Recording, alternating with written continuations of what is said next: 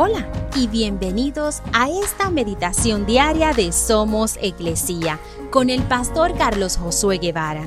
Mi nombre es Magali Méndez y queremos darte las gracias por permitirnos traer esta palabra de bendición a tu vida el día de hoy. Primera de Corintios 1:18 dice, El mensaje de la cruz es una ridiculez para los que van rumbo a la destrucción pero nosotros que vamos en camino a la salvación, sabemos que es el poder mismo de Dios.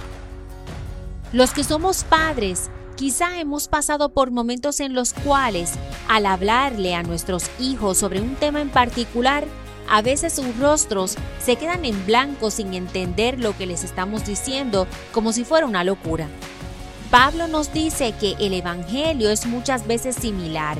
La palabra de la cruz es locura para los que están muriendo.